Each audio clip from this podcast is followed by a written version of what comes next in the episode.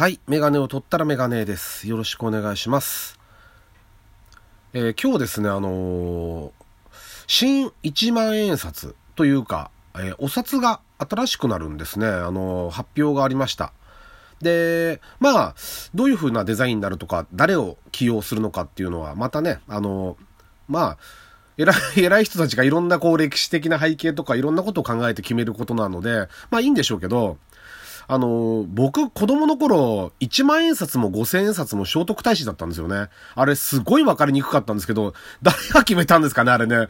あれ、おかしかったですよね。あの、結構子供の頃ですけど、ああれ、ああいうことがなければいいですよ、だからね。あの、分かりやすいお札。あと2000冊が完全にスルーになってるんですけど、あれ、どうすんですかねあの、ほぼ見ないんですけど、2000冊。で、だ僕ね、あの、勝手にこれ全然賛同得られないんですけど、まあ、あのーやっぱり普及させるには、あのーインパクトとかが必要じゃないですか。と思ってるんですよ。だからね、あの前から言ってるんですけど、坂本龍馬とかダメなんですかね坂本龍馬使ったら、ね、あの、まず知名度がまあ格段にある、あるというか、誰もが知ってる人で、で、あの、まあ、人気もあるじゃないですか、実際。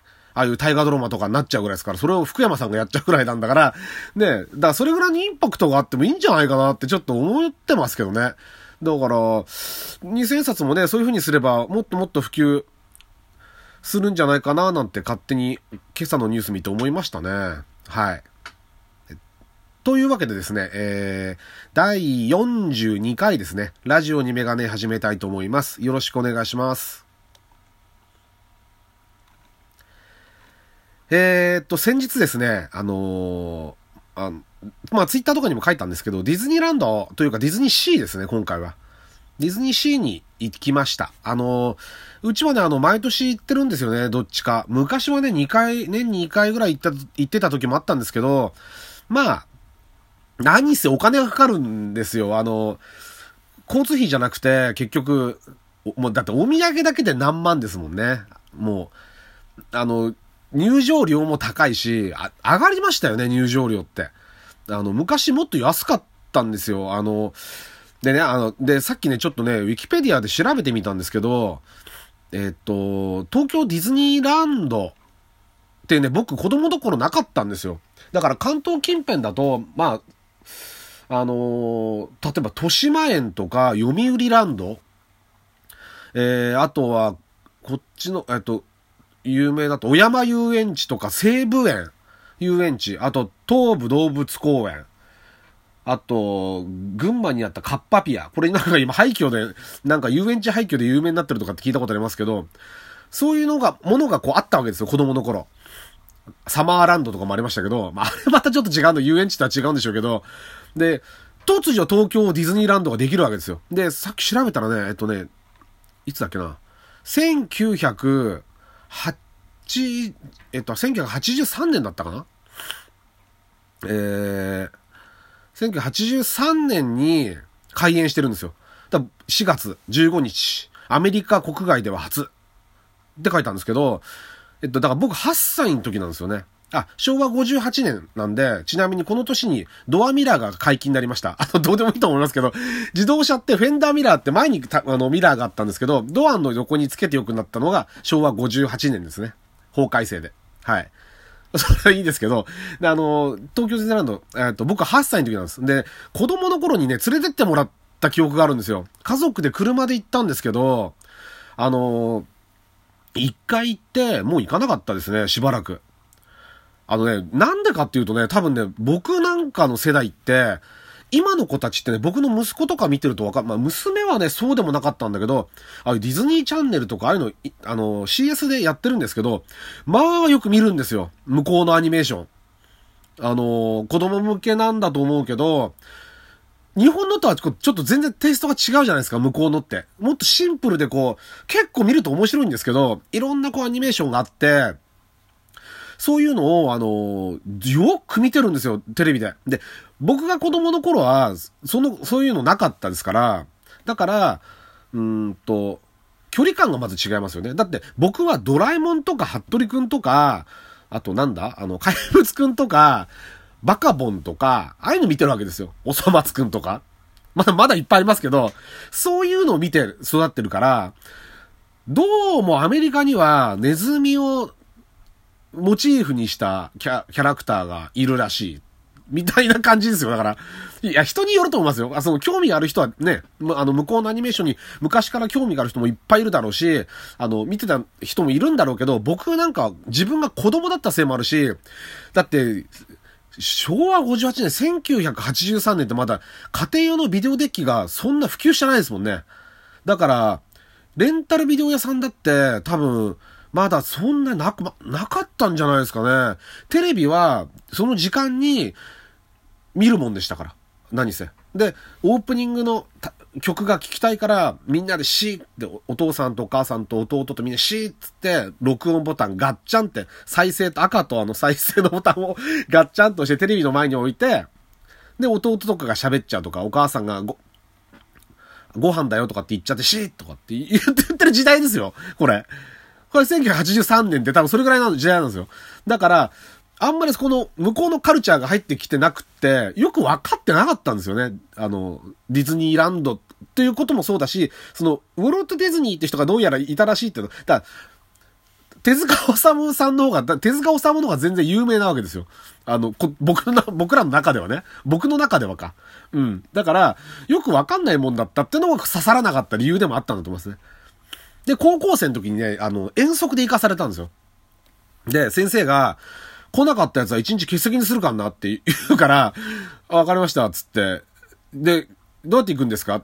現地集合、現地解散だ、つって。で、現地で集合取って、3時までは返さないから、3時になったら、先生に帰りますって一言言って、チェックしてもらって帰れって言われて、そう、遠足でも何でもないですよね、もうそんなの。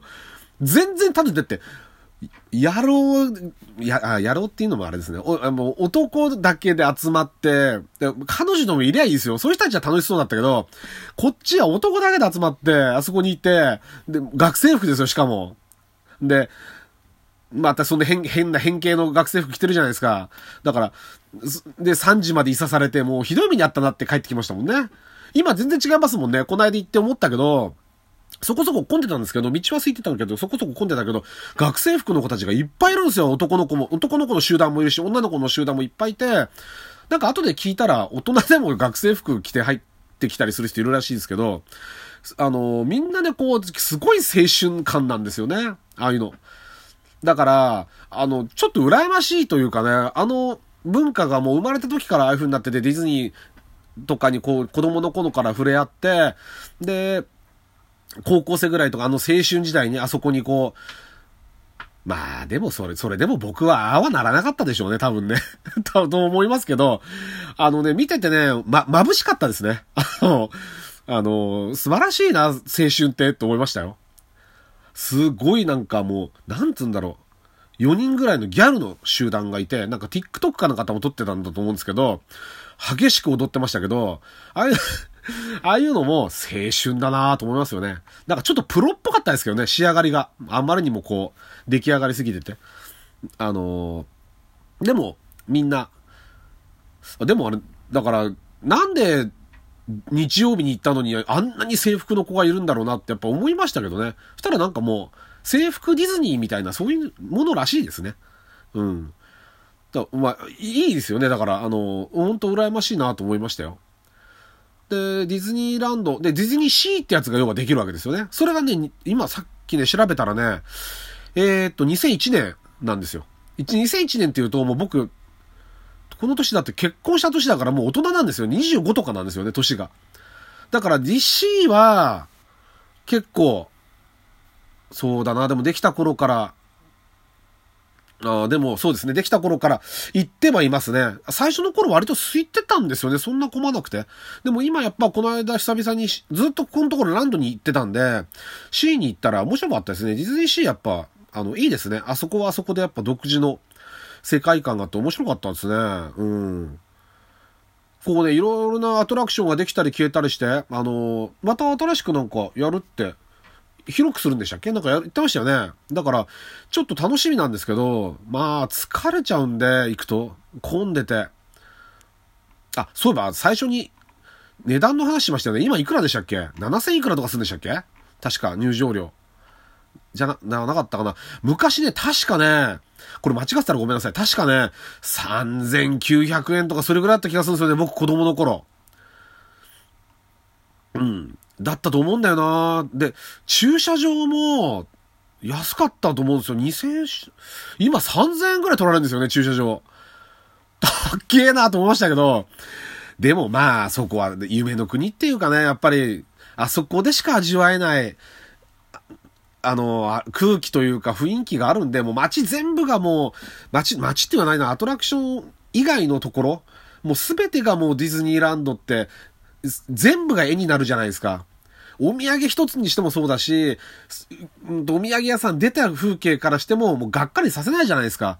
あの、ボロッチゴゴミ箱とか置いてあったりとかって、ないじゃないですか。でっかいスピーカーが置いてあってとか、ボロッボロのなんか、100円入れると動くおもちゃとかないじゃないですか。だあの、それが悪いとは言わないけど、あれはあれの良さがあるんですけど、昭和の 遊園地みたいな。でも、あの、世の中全体があっちにこう寄っていくのもわかるし、やっぱり特別ですよね、ディズニーランドって。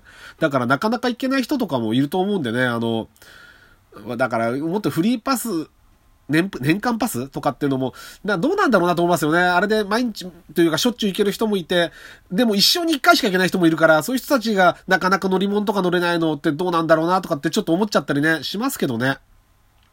まあでもね、あの、トータル楽しかったです。神さんの、あ、というか、うちの妻のね、言う通りに動い、動けば全て丸く収まるので 乗り物とか食事のタイミングとかもね。だから助かりましたね。とっても、あの、楽しめました。えー、皆さんもぜひ機会があったら行ってください。はい。メガネを取ったらメガネでした。えー、ありがとうございました。